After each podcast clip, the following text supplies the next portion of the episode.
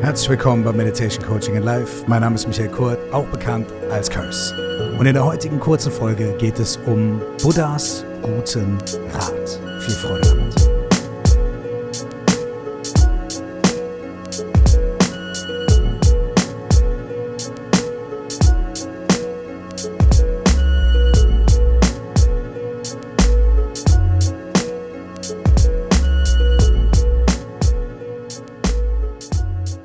Herzlich willkommen hier nochmal im Meditation Coaching and Life. Es geht um Buddhas guten Rat.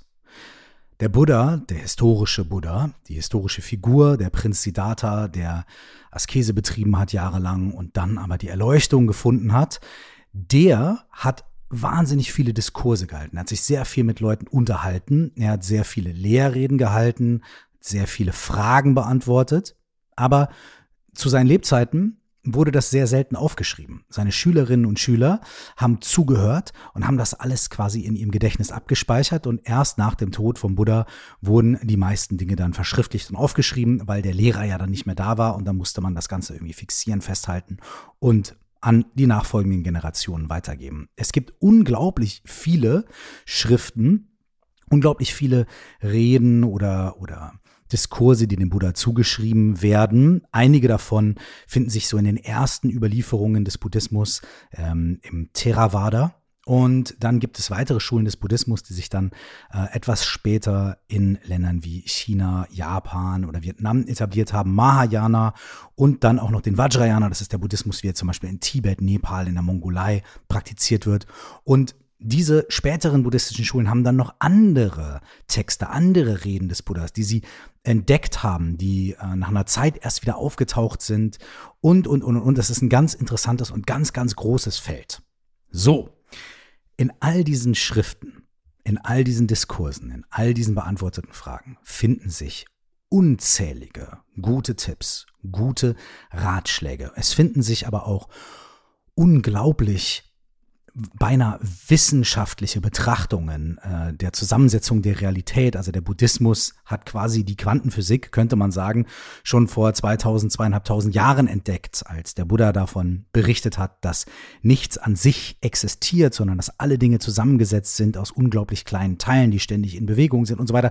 Es findet sich alles in ganz alten Schriften aus dem Buddhismus, aber es gibt eben auch sehr kurze, sehr präzise Sutren oder Suttas, wie man man im Buddhismus sagt.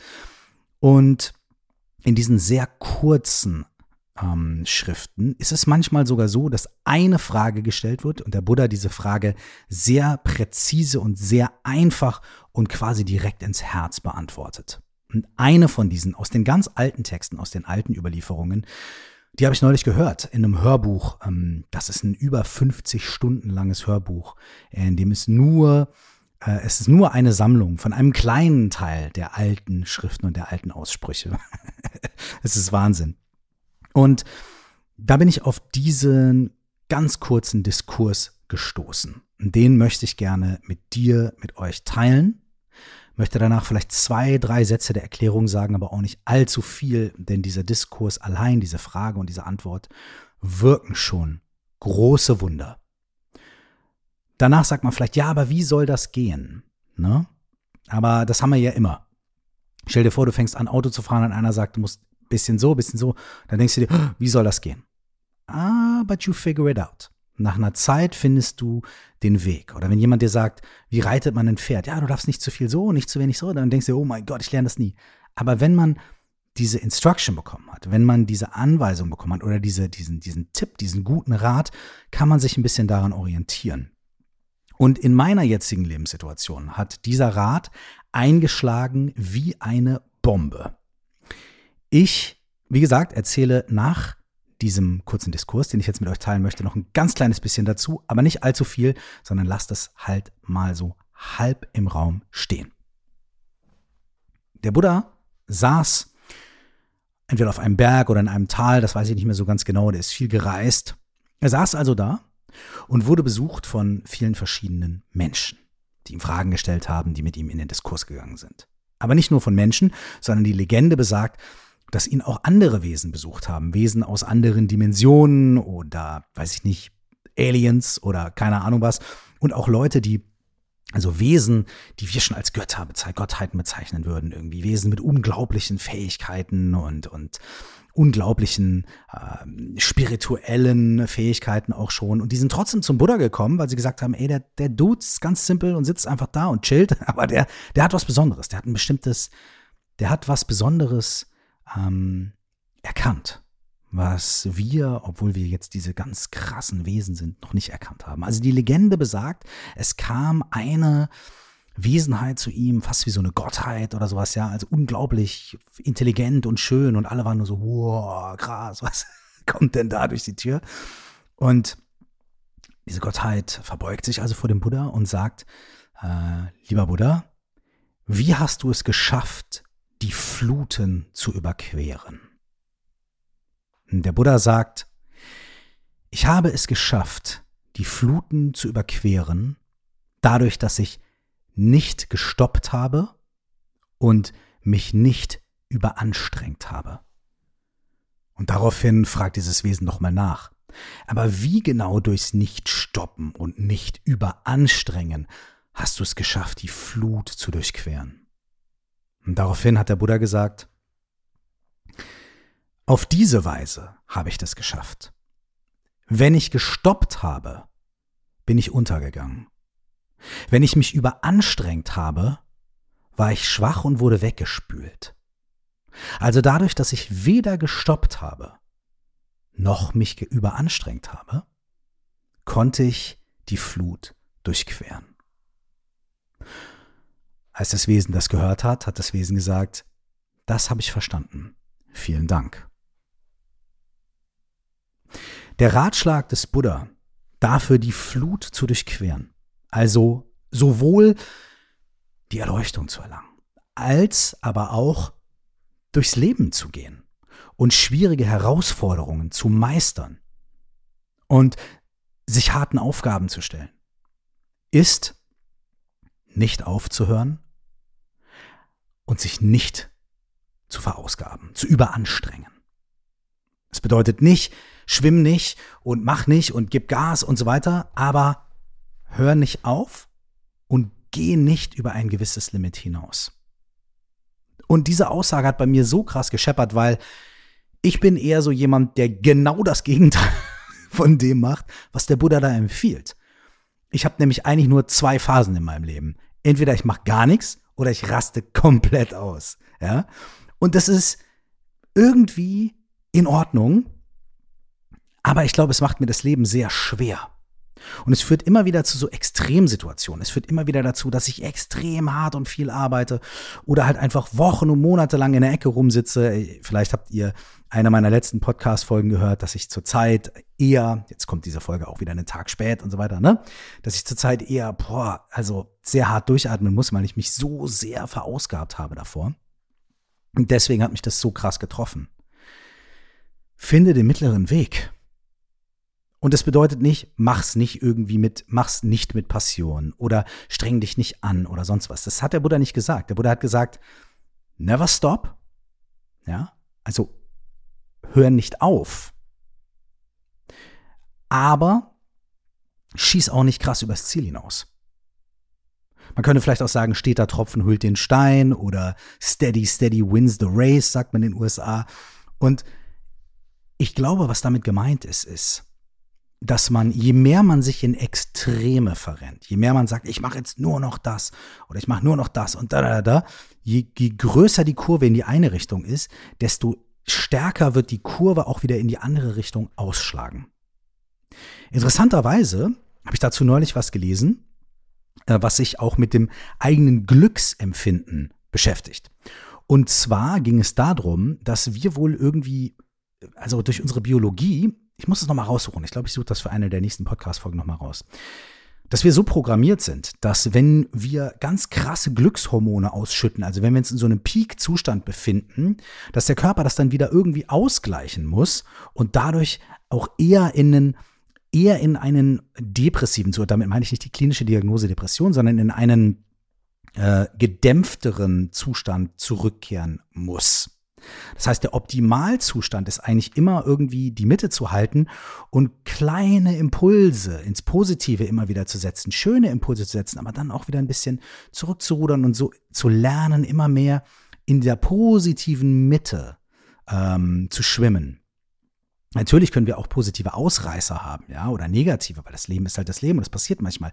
Aber unsere Praxis, unsere Übung sollte anscheinend laut diesen wissenschaftlichen Erkenntnissen nicht sein, einem Hai nach dem anderen hinterher zu jagen, einen Glückszustand nach dem anderen produzieren zu wollen, ein positives Ausreiß, krasses Erlebnis nach dem anderen produzieren zu wollen, weil uns das eher dazu führt, dass wir dann immer wieder tiefer abstürzen. Sondern laut dieser wissenschaftlichen Forschung von ganz neulich sollte unser Ziel, wenn wir glücklich und ausgeglichen sein wollen, eigentlich sein, eine positive Baseline zu halten und die immer wieder ein bisschen positiv zu, zu unterstützen, zu reinforcen, immer wieder Impulse zu setzen. Und dann kann sich unsere Baseline verbessern. Und der Buddha hat, glaube ich, genau das vor zweieinhalbtausend Jahren gesagt. Der hat gesagt, ey, nicht stoppen, aber auch nicht überanstrengen. Also, dranbleiben, machen und gleich, take it easy, take it serious, nimm's ernst, aber nimm's leicht. Ne? Nimm's ernst, nimm's leicht. Vielleicht ist das was Gutes für die Meditationspraxis, für die psychologische Arbeit, die wir mit uns selber leisten, für die Coachingpraxis, für all die Sachen, die wir machen. Ja, wir müssen Gas geben. Ja, wir müssen uns auch mal reinlegen. Aber wir sollten uns nicht so sehr verausgaben, dass wir danach in dieses Auf und Ab, in diese Spirale von super high, super low und so weiter reinkommen. Ich kann aus Erfahrung sagen, ja, dann passieren die Dinge, ja, es geht und es sind auch in den super high Phasen ist auch ganz toll, aber in den super low Phasen ist dafür richtig scheiße. Und ich könnte mir das alles, glaube ich, ein bisschen angenehmer gestalten. und das ist meine Aufgabe jetzt, glaube ich, für die nächsten Wochen und Monate. Und vor allem dieser andere Aspekt eben auch, don't stop. Also selbst wenn man in, in Phasen ist, in denen man ganz wenig kann und ganz wenig Lust hat und ganz wenig Energie hat und ganz wenig Drive hat, mach ein ganz, ganz, ganz kleines bisschen. Mach ein ganz kleines bisschen. Ich habe mal mit einem mit einem Rap-Kollegen von mir vor wirklich schon 20 Jahren gesprochen. Äh, ich glaube, also ich glaube, es ist okay, wenn ich sage, wer es war. Es war Azad. Äh, ich habe mit Azad, äh, es ging, glaube ich, um sein erstes oder um sein zweites Album. Und Azad hatte super viel, hat daran gearbeitet, hat super viel zu tun gehabt im Leben auch. Und dann hat er mir einen Satz gesagt, der, der, der ist mir bis heute so krass im Gedächtnis geblieben. Der hat zu mir gesagt, ich habe mir als Ziel gesetzt, hat er gesagt, jeden Tag einfach ich weiß nicht genau, was es war, zwei Zeilen oder vier Zeilen, jeden Tag einfach vier Zeilen zu schreiben. Vielleicht waren es auch acht, ja. Und wenn ich das erfüllt habe pro Tag, vier bis acht Zeilen zu schreiben, dann habe ich meinen Tagessoll erfüllt. Und wenn ich mehr schaffe, super. Aber egal wie schlecht es mir geht und so weiter, ich mache das einfach jeden Tag. Und wenn ich das mache, dann ist es einfach nur pure Mathematik, wann das Album irgendwann fertig ist, weil ich einfach genug geschrieben habe. Und das fand ich, das hat, das fand ich so krass. Das ist bei mir so stehen geblieben, ist so viel Weisheit drin. Ja, selbst in Phasen, in denen man denkt, ich, ich kann nicht und ich bin total down. Don't stop, sondern mach ein bisschen was. Heute ein bisschen, morgen ein bisschen, übermorgen ein bisschen. Und in den Phasen, in denen man super viel Energy hat, ey, weiß aber auch, wann genug sein muss, wann du dich regenerieren musst, wann du einfach mal chillen musst, wann du mal kurz Auszeit machen musst, wann du mal sagen musst, ey, den und den Termin oder das und das. Dankeschön, es ist wahnsinnig herausfordernd äh, oder wahnsinnig äh, toll und, und, und ich freue mich darüber, dass wir uns treffen wollen oder dass ich das machen kann und so. Aber ey, ich, ganz ehrlich, ich muss auf mich achten. Danke, lieber nicht. Lieber Buddha, wie hast du es geschafft, die Flut zu durchqueren? Ich habe es dadurch geschafft, dass ich nicht gestoppt habe und mich nicht überanstrengt habe. Denn immer wenn ich gestoppt habe, bin ich untergegangen. Und immer wenn ich mich überanstrengt habe, war ich so schwach, dass ich weggetrieben wurde. Also dadurch, dass ich weder gestoppt habe, noch mich überanstrengt habe, habe ich die Flut durchquert. Lass uns doch damit ein bisschen sitzen und drüber nachdenken. Bis zur nächsten Woche wünsche ich dir alles Gute. eine gute Überquerung der Fluten und nur das Beste. Ciao.